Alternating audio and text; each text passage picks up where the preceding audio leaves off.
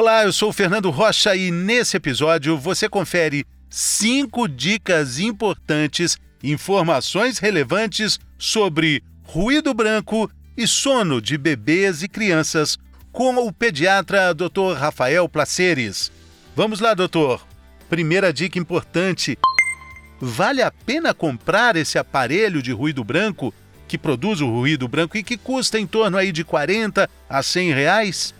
Vai ser bem individualizado, mas em princípio acho que não tem necessidade, visto que a gente tem materiais em casa para isso, ou até mesmo a própria natureza, como a chuva, barulho do mar, nosso país que é rico na parte litorânea, então secador de cabelo, televisão, aquele chuvisco, rádio, música, tudo que a criança está acostumada desde a vida intraútero dentro da mãe. E ruído branco é exatamente isso, né? É reprodução de barulhos que acalmam a criança para dormir, o bebê e criança também. Justamente, para simular aquele barulho que vai ter aquela frequência parecida com a frequência cardíaca da mãe, o barulho do sangue passando pelos vasos sanguíneos, que vai acalmar e vai deixar num, ambiente que ela estava acostumada a viver intraútero. Então vai dar paz e tranquilidade para esse momento de sono.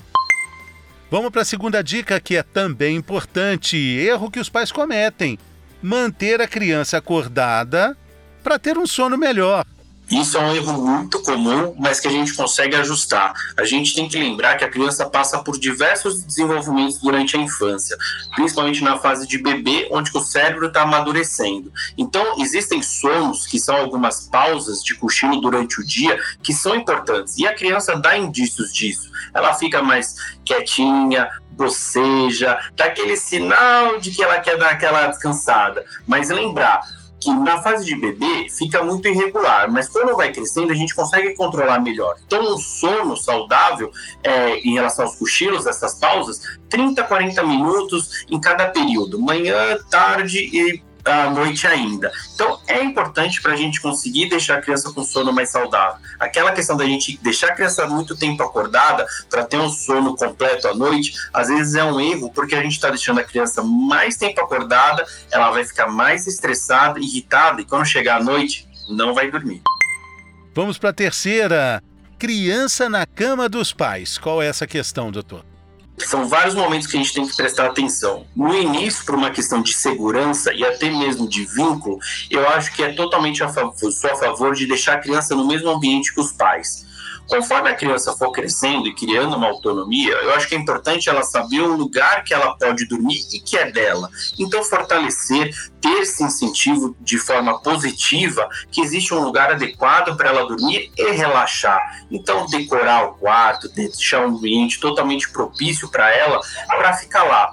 Quando tem aquelas eventualidades da criança ter pesadelo, coisas do tipo, eu me desloco até o quarto dela e converso com ela, ao invés de trazê-la para o meu quarto, por mais contraditório que possa ser, do que a gente simplesmente ceder ao nosso cansaço. Eu tenho que fortalecer essa autonomia e dar coragem para a criança.